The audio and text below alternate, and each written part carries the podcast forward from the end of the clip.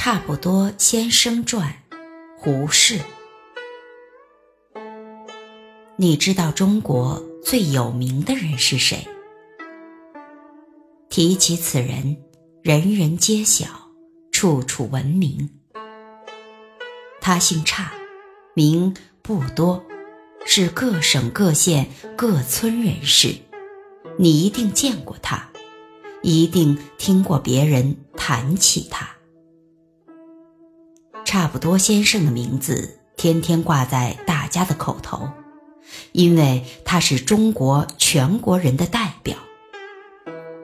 差不多先生的相貌和你和我都差不多。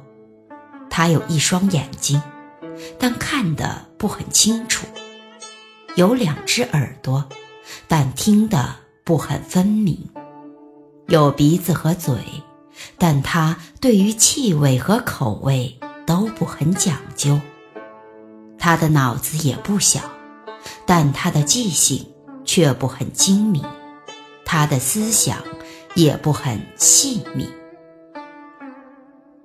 他常常说：“凡事只要差不多就好了，何必太精明呢？”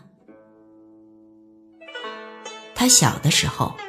他妈叫他去买红糖，他买了白糖回来。他妈骂他，他摇摇头说：“红糖白糖不是差不多吗？”他在学堂的时候，先生问他：“直隶省的西边是哪一个省？”他说是陕西。先生说：“错了。”是山西，不是陕西。他说：“陕西同山西不是差不多吗？”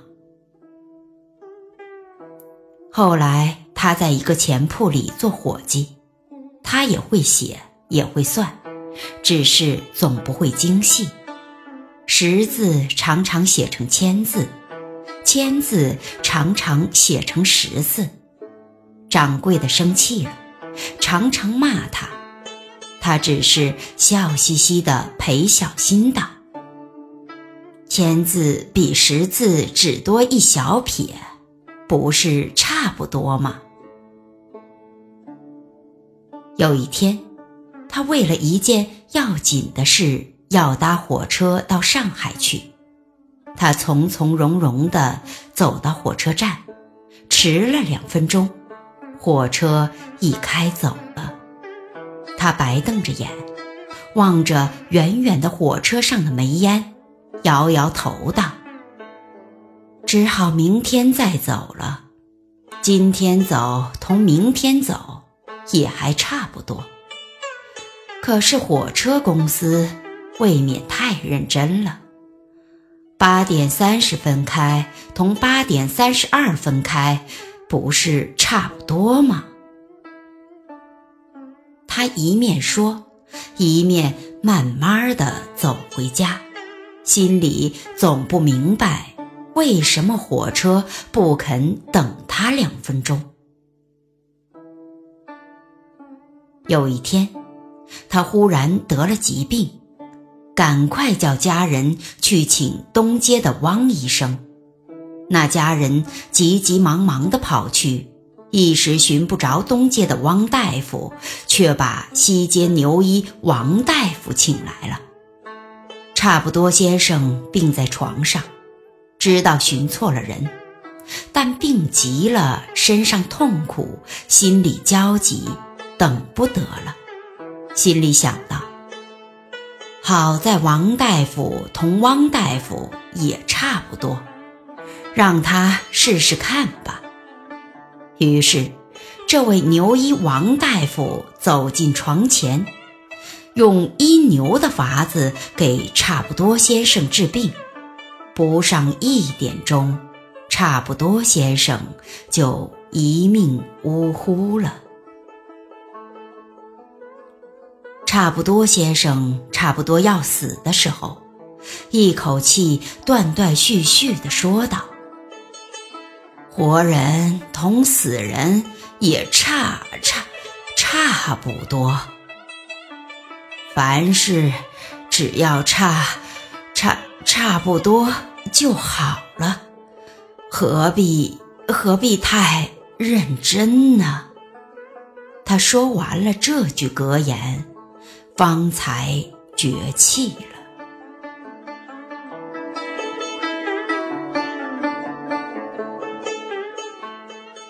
他死后，大家都很称赞差不多先生，样样事情看得破、想得通。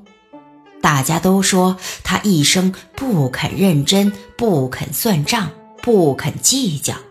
真是一位有德行的人，于是大家给他取个死后的法号，叫他做圆通大师。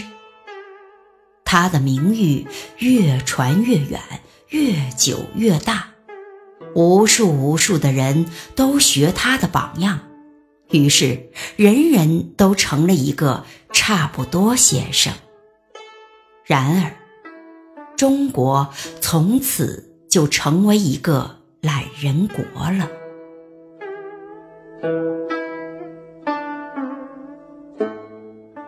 写中国人的懒和不认真、不负责的文字并不在少，本文却是另一种写法，就是全用简笔的白描，兼用嘲讽和夸张的手法，写出一种病。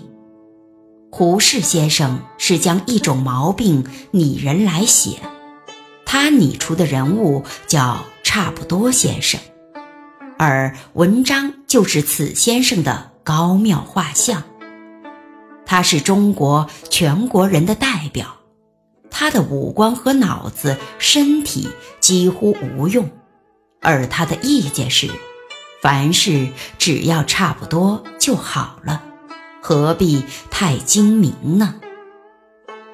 不必太精明的他，认为千字比十字只多一小撇，不是差不多吗？他得一疾病，找了一个差不多的医生，使他小命难保。但他在咽气前仍发表了“活人同死人也差不多”的高论。这样的人，被我们国人认为是一位有德行的人，并且都以他为榜样。这样的嘻嘻哈哈的写法，很符合胡适一贯温和的风格。但是，谈论的问题却不是轻松的。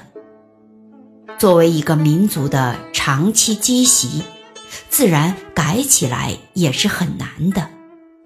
幽默和讽刺使得这篇文章成为一种善意的劝喻，而不至于过激的攻击和伤害。